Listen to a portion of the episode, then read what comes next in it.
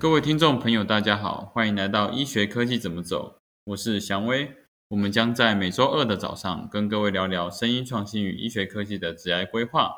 今天邀请到盛虹医疗集团智慧疗城专案副总经理滕辉 Mark。那今天一样呢，我们来到了智慧疗城的第五系列哦，就是主题式体验。这一次呢，跟以往不一样，我们的体验呢是专注于主题式的，也就是说会更有情境上面的来做一个探讨。那想问一下 Mark，什么是主题式体验呢？有哪些主题呢？哎，大家好，祥伟好，呃，我是 Mark。那今天的主题式体验呢，主要分为三个阶段，想跟大家分享，像是健康的主题、医疗类的，还有照护类的。那平常大家去看医生的时候啊，或者是大家去健康检查的时候。很多时候都匆匆忙忙的，然后呃，只希望赶快结束。但其实，在这个医疗健康，或者是我们去了解自己的身体健康的同时呢，其实很多时候它是有一些细节。那这些细节有可能是呃专业人士他会去注意、会在意的。但同时间，我们这些一般的消费者，其实也是可以呃有很多观察的细节。那今天就来跟大家聊聊这些内容。那这个部分细节这一块呢？那方便请问一下，这三个主题可以来做个介绍吗？那我们一开始就先从呃健康来跟大家聊聊好了，因为呃大家其实呃每年都会有健康检查，或是每两年。但呃除了健康检查以外，大家最熟悉的就是医疗，因为生病的时候我们去看医生，或者说有些意外的时候，我们也会希望一些有有一些呃医疗这些帮助。那或者说我们有可能啊老了，或者是有可能一些时候受伤了，所以我们需要有人来照顾我们，也是照护的主题。那首先第一个主题是健康类的主题。如果大家每年都有健康检查的话，大家会发现现在的健康检查跟过去相对来说已经开始变得不太一样了。呃，报道的时候有可能我们是拿起手机扫描 QR code，然后把我们的一些基本的资料填上去。那又或者是我们在公司的时候。选择了呃公司帮我们人资帮我们选择的这个健康检查机构，所以我们的资料其实已经预先的在健康检查机构已经有一些登录，或者是呃他的记录的时候，哦是我们到现场的时候他就知道我们要已经到了。那现在除了到了现场健康检查，然后呃一些他会给我们穿戴一些智慧手表，或者是有一个 beacon，所以说我们到了每一站，我们只要逼一下。就可以确认我们的身份，那一些健康检查的数据也可以快速的上传到云端。除了这样以外，我觉得医疗物联网这些量测的设备呢，其实也在我们这个健康的啊体验当中，这个主题当中，也让我们呃有了更多了解自己以及关心我们身边人的机会。那像是居家量测，有时候如果呃大家家里面如果有一些啊智慧手表。或者是一些有联网的血糖计、血压计，或者像现在，因为大家害怕呃，COVID-19 疫情带来的呃确诊的隐形缺氧，那大家就会买血氧计。那这些仪器呢，如果有连上网络，那当我们的数值有异常的时候，它可能可以直接联系或警示我们的家人，或者是跟我们有啊健康管理的呃服务提供我们服务的医护人员。那各管师呢，或是营养师，甚至是一个啊呼叫中心，这个 call center 呢，它都可以及时的提供我们线上的一些咨询。那甚至是因为急诊也好，或者是明天呃，或是周间的这个挂号，它都可以来帮助我们。那这个整体的服务体验，我觉得是当我们日常生活工作很忙碌的时候，系统如果可以自动去帮我们辨识出啊这些可能的状况，甚至是有的时候会不会因为太累了。所以他推荐我们说，那你要不要吃一点褪黑激素啊，让你晚上比较好睡？甚至是有的时候可能啊眼睛看太久荧幕了，他知道我们是呃长期使用呃这种三 C 产品的工作者或者是呃读书的人，那他有可能会推荐我们吃叶黄素，甚至是呃叫我们啊闭眼睛三十秒，那每三十分钟要站起来走一走，看远处。我觉得这些机制或者是推荐一些运动休闲课程，都是呃科技。智慧医疗、智慧健康，它可以让我们的整体的体验会变得更不一样的地方。那这一个呃流程，我觉得也是智慧疗程未来以及现在一直在跟呃多方厂商或者是这些呃新创团队跟大科技大公司一直在探讨的，怎么样才可以让我们呃的健康，它不用到生病的时候才会有一些呃介入的机制，就是医生呢，他来帮我们看病，或是帮我们啊开刀啊，把不好的东西可以把它切除。但是在前面的这个健康，我觉得是大家呃在这种疫情底下，或者说被迫一定要自己开始积极主动去关心自己的健康，不管是线上找一些正确的资讯。或者说线上跟呃正确的医疗人员来互动咨询，甚至是直接在线上看诊，都可以找到一些保护自己健康的方法。尤其在现在这个疫情的情况，或者是未来呃虽然疫情也许慢慢的呃变得缓和了，但是大家对于呃这种数位的健康、数位的侦测管理，都是呃会有不同于以往的这种关注的程度。嗯，了解。所以。在这个健康检查或者是远距量测，像刚刚提到的像浓度计，然后还有挂号转诊，甚至推荐运动休闲课程或者是一般保健食品哈，这类的健康类都可以在智慧医疗的一个体验下面呢，变得更方便来使用。那想问一下，那下一个呢是医疗这一个主题呢？那这部分是什么样的主题？那在谈医疗主题之前，我想再补充一下，像是在健康这边呢的一些商业模式，也是想跟大家一起探讨的。像是说，我们有提到说，呃，量测，那量测之前这些量测设备该如何到我们的居家？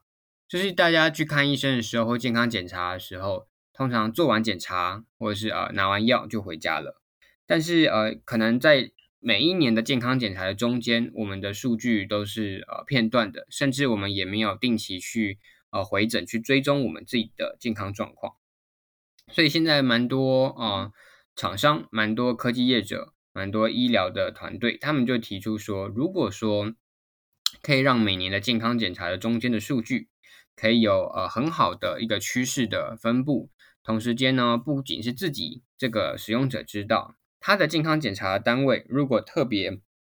跟他之间有一些健康管理的这样的服务，那他就可以啊帮忙他转诊，甚至是在一些医院也可以提供一些 VIP 的服务。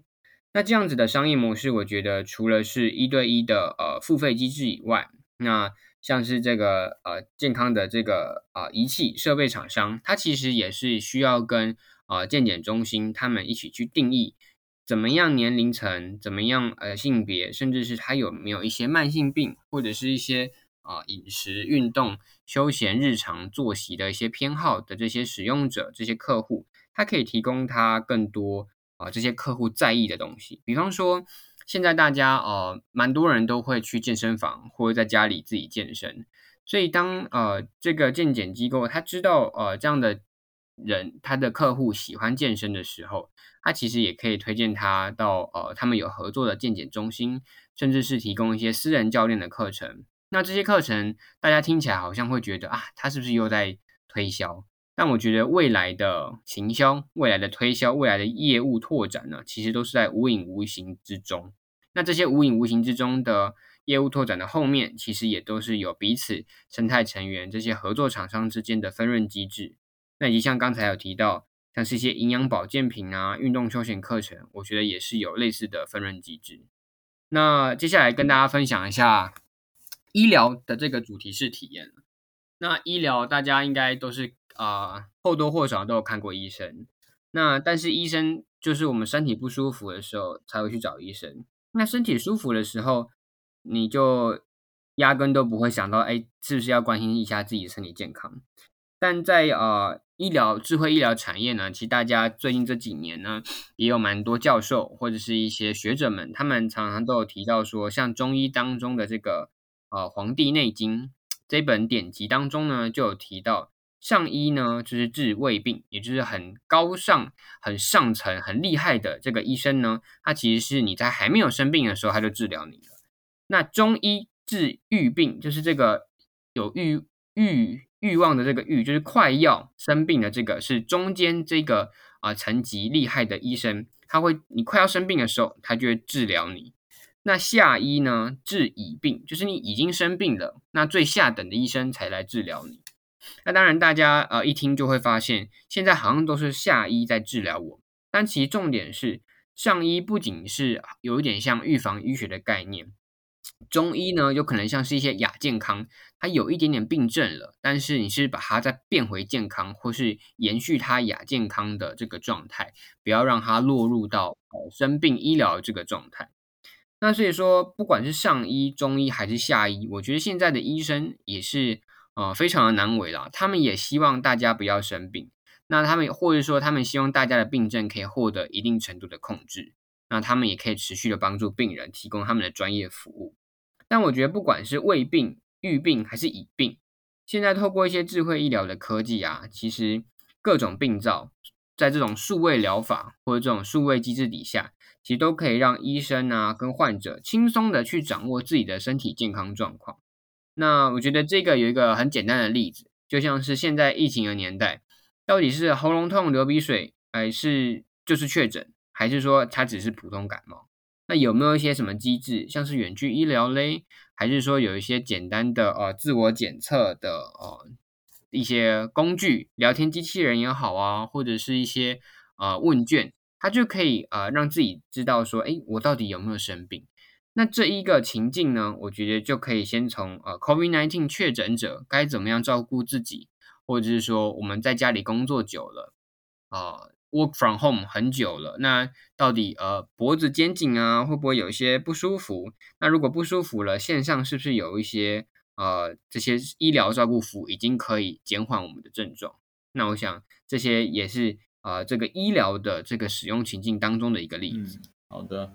那呃，谢谢童辉刚刚补充了这个针对健康商业模式这一块哈。刚刚其实有一个关键就是呃，资料这的关呃最关键的关键就是资料哈，可以拿来做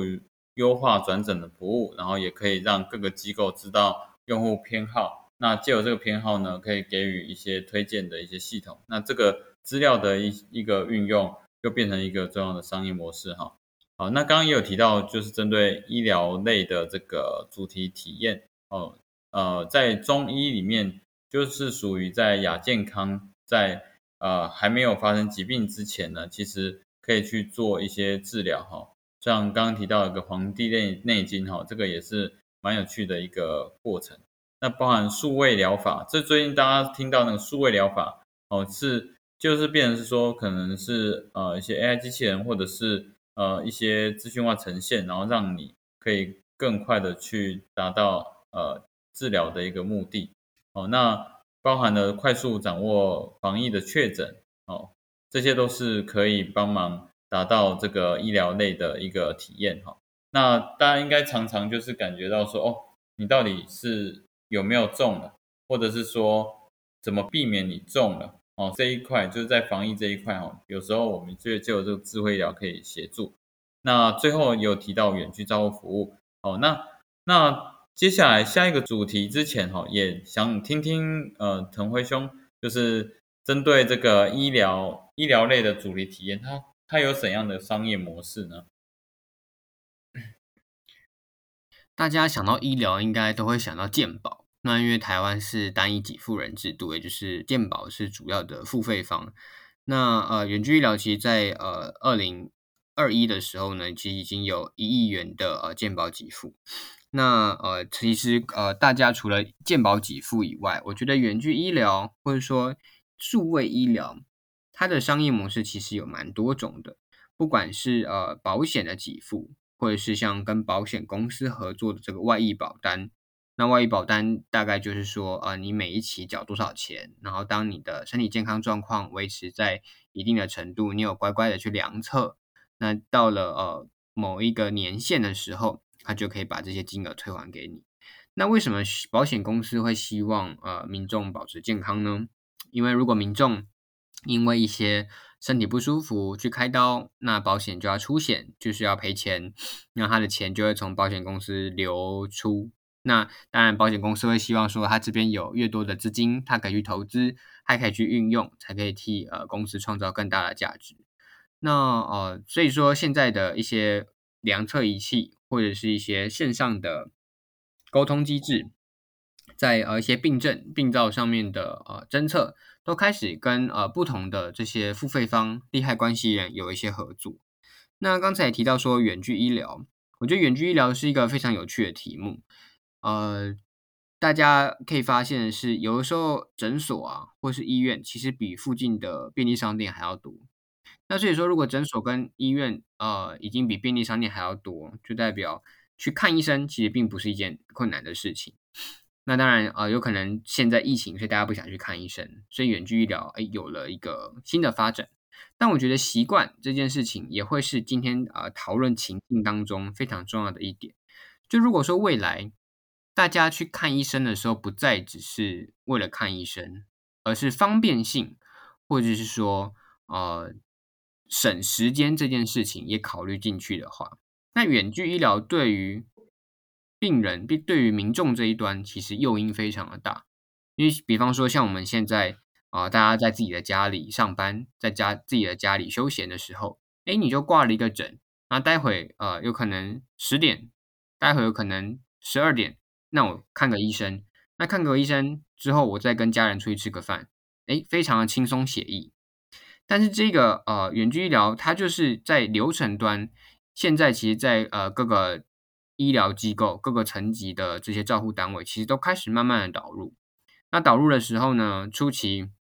当然，就是需要，比方说买个电脑啊，买个 iPad，然后有后端这个软体系统，可以让呃远距离的这两个人，他们两个可以视讯或聊天，或是直接只是打电话通讯，他不一定要视讯。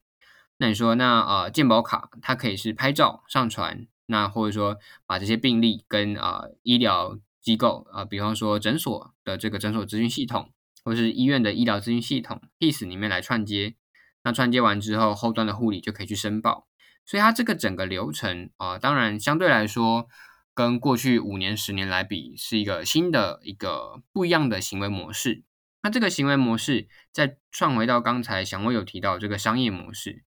新的模式它可以去提升或是改变既有的服务，但是它可不可以呃很快创造出一个新有的商业模式，或者是收费机制？我觉得这个也是很值得大家去讨论的。或许他没有办法单方面的就创造出一些商业模式或者是一些收费机制，但是他有没有机会可以跟多方合作之下，然后产出这些机制？就像刚才有提到，也许我们跟保险，或是我们跟另外一个呃照顾机构，甚至是营养保健品的厂商，如果说你每天都乖乖量血糖，然后量了一个礼拜，我就送你一罐呃。就是低糖的一个营养保健品，那或许一般人当然没有感觉了，但是如果你真的是血糖控制非常呃不稳定的这样子的糖尿病患，那你就会觉得啊，如果我可以呃赶快，因为我每天都乖乖量测，所以呢这样子的呃病症的管控就比较稳定，然后我也可以顺势的拿到这个奖品。或许这是一个其中一个奖励机制，那你会想说，那为什么这样的呃营养保健品的厂商他要来赞助这件事情？那我觉得赞助呢，有的时候它就像是行销宣传的费用一样，他先给了一瓶，但是呃这个使用者他怎么可能一个礼拜只喝一瓶？所以说他一定会自己再去购买这一瓶，或者说后后续他如果一一天要喝两瓶，所以一个礼拜他可能喝十四瓶。那他只被送了一瓶，那还有十三瓶必须补齐。那当他当然就可以去呃选择他熟悉的，或是跟他平常有呃生活有交集的这个品牌去购买。当然这些也是呃行销上的一些手法，或是我们的一些猜测跟预想，或者是试算。但重点就是你的品牌或是你的服务该如何在呃无声无息，或是一种很 ubiquitous，就是。无所不在的这样的过程当中，推送到你的呃客户面前，我觉得这个也是呃商业模式当中未来，尤其是数位医疗，或者是你可以扩大一点这个数位健康、数位大健康的这个产业当中，各种厂商未来会使用越来越多这样的方法，然后推销或者是行销的无影无形。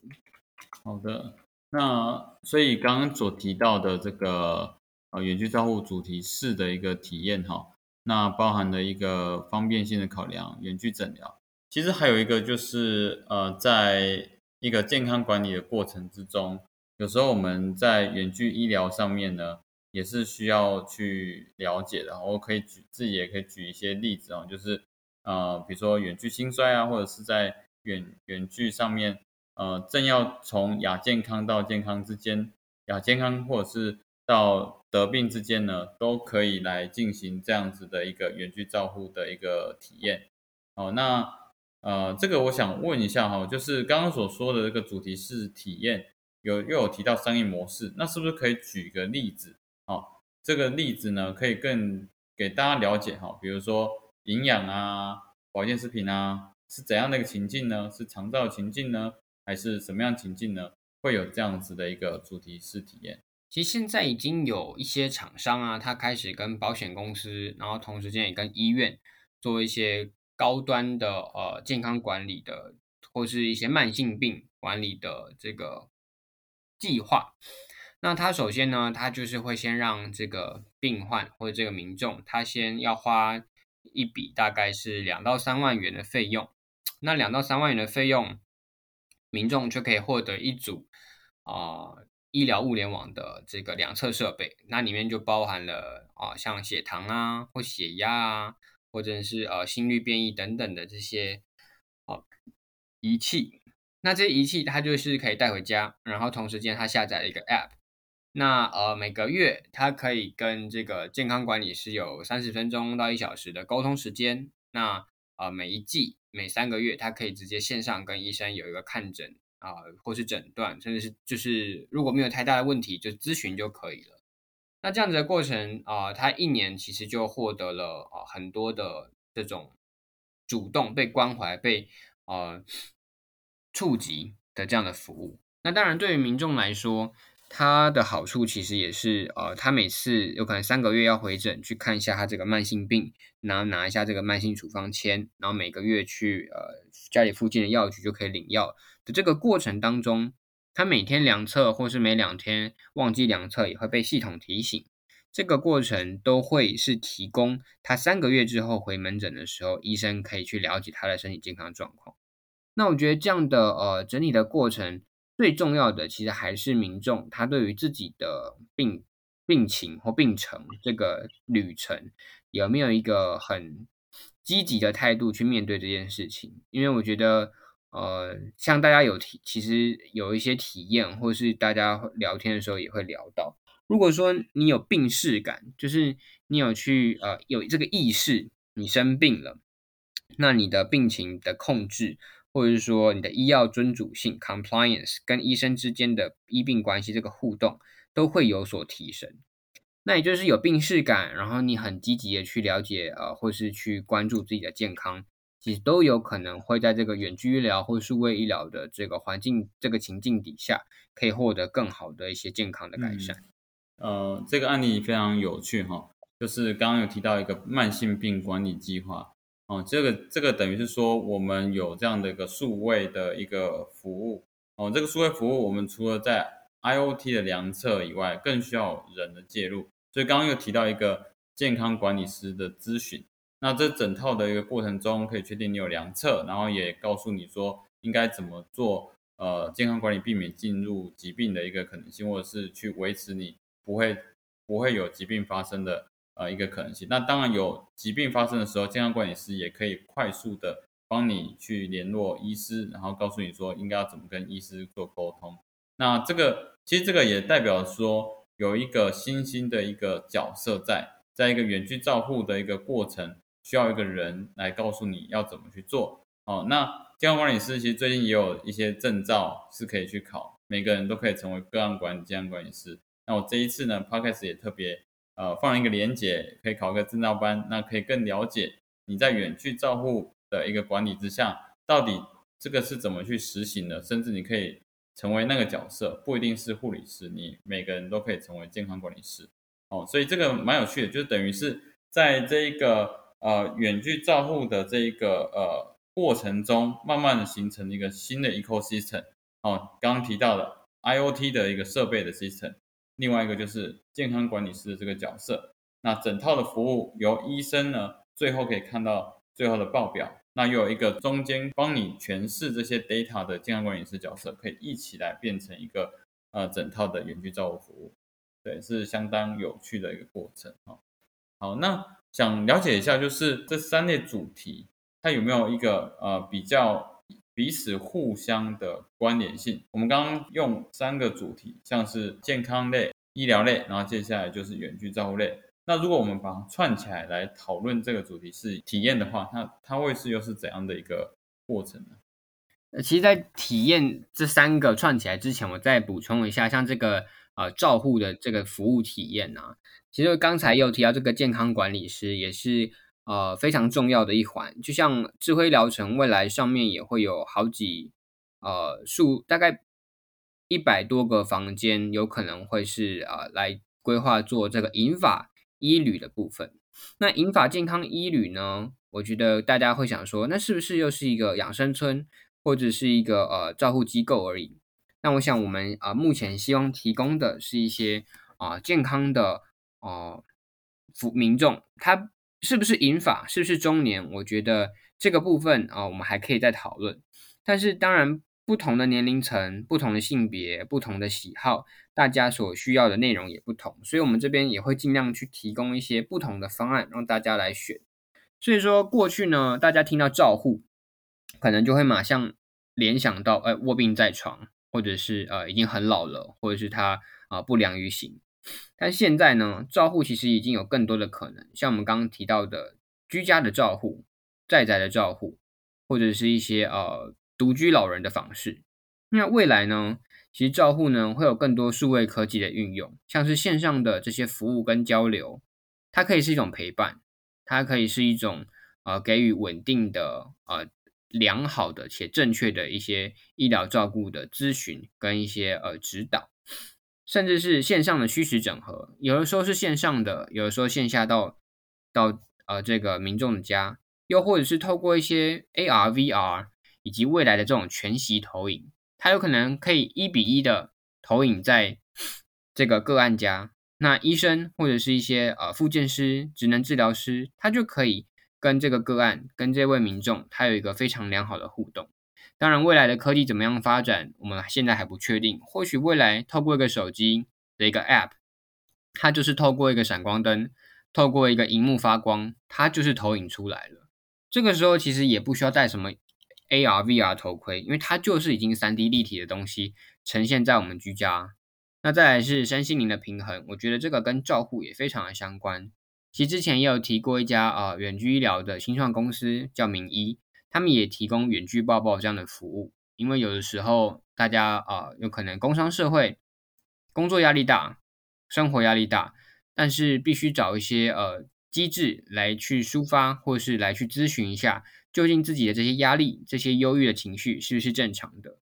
这些在照护领域的科技呢？未来我想在银智慧医疗城的银法医旅或许都会出现。那其实房间当中也不乏大家呃常常在一些展场或者在一些概念上看到的，像是透过 WiFi 啊，透过红外线啊，会透过一些呃确保这个民众的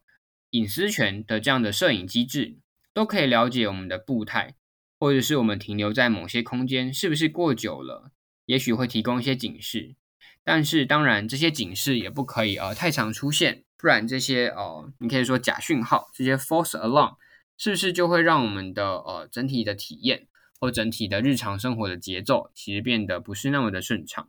那像是说除了步态侦测以外，我们在照护方面，我们也可以去关心一个人他的呃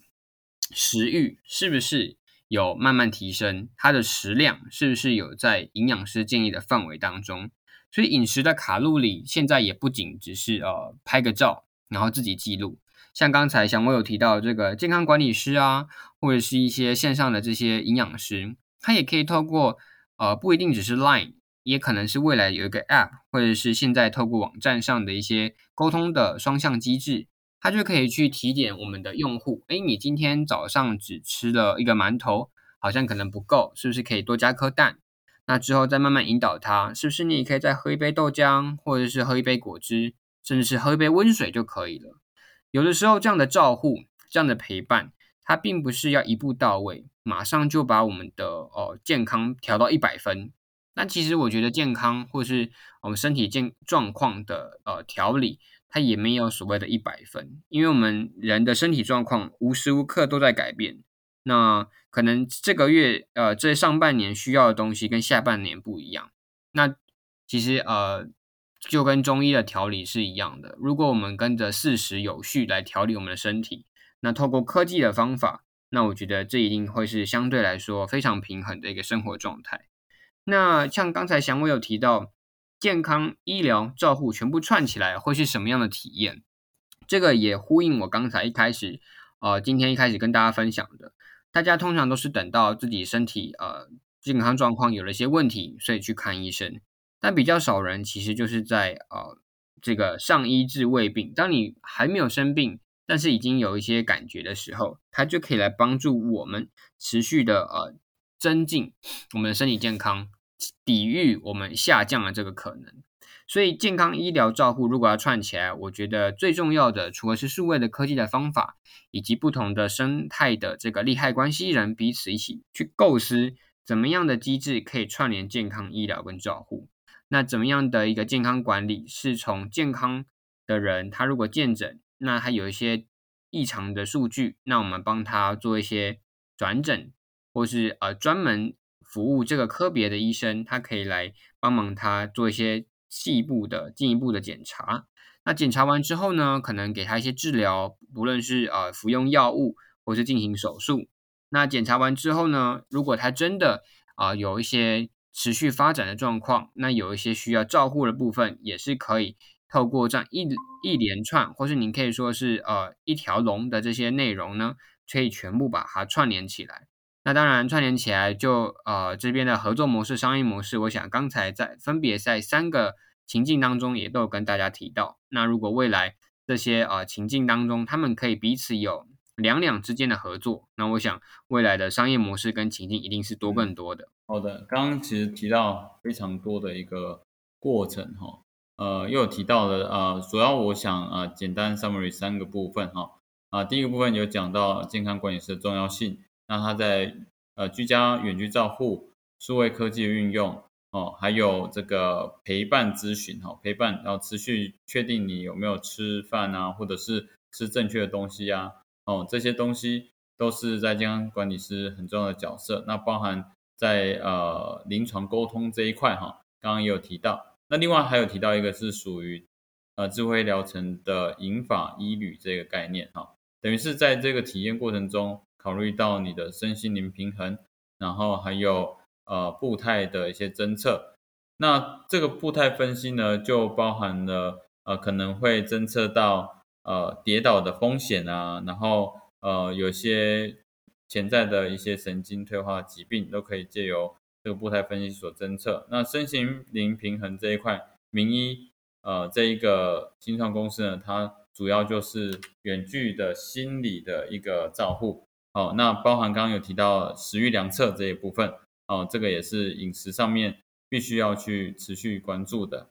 那整个串起来的话，其实就是整个看诊的一个流程，还有他一开始照护的呃一个过程，哈，就是从健康的时候，呃，持续的去确定你的饮食或者是一些呃不同的一个一个生活面向是不是有。达到一个对的一个模式。那另外还有就是在见诊，如果发现异常的时候，可以进行转诊。那转诊完之后，就进入到医疗照护的部分。哦，检查治疗完之后，你可以运用远距照护的模式来达到呃疾病的恢复，或者是呃持续维持它一个身心灵平衡，或者是在一个稳定的状态。哦，所以这也是一个整套三个主题性所。达到的一个 intention。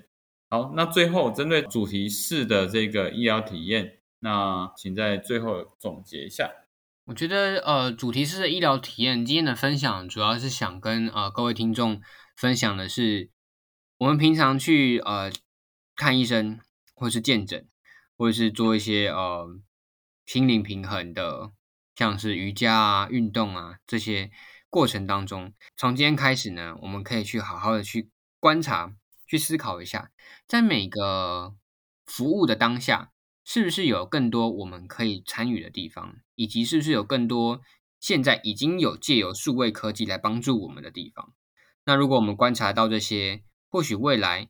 将健康医疗照护全部都串起来，其实就已经水到渠成，因为我们每天都已经跟这些服务已经非常的熟悉，但是只是需要把我们的这个洞察力打开，或许未来大家每天都是非常的健康。嗯，好的。所以就是在生活中，其实就可以多多观察这些数位科技的导入，还有你自己的健康的一个过程，是不是有在意？呃，在这一个健康上面呢，是不是可以多一点呃不同的一些元素？哈，像刚刚所所说到的一些呃照护的模式，那有些也许其实已经在市面上已经有看到的，那有些呢，你可能只是在观念上有些做一些改变呢。也可以踏入自自己的一个这样子这三种的一个主题式体验哈。好，那今天的 podcast 啊非常精彩，那也非常欢迎呢大家能够在这一次的 podcast 学到更多。那包含健康管理时间也有特别讲到这个角色，那这也是在一个智慧疗程中扮演着一个精心的一个角色哈。那包含这个这一次的主题是体验提到三大主题，其实也让各位更理解。更有情境的去了解，说整个智慧疗程的一个过程是什么哈。好，那就谢谢今天 Mark 的分享，谢谢各位，谢谢大家，下次见喽。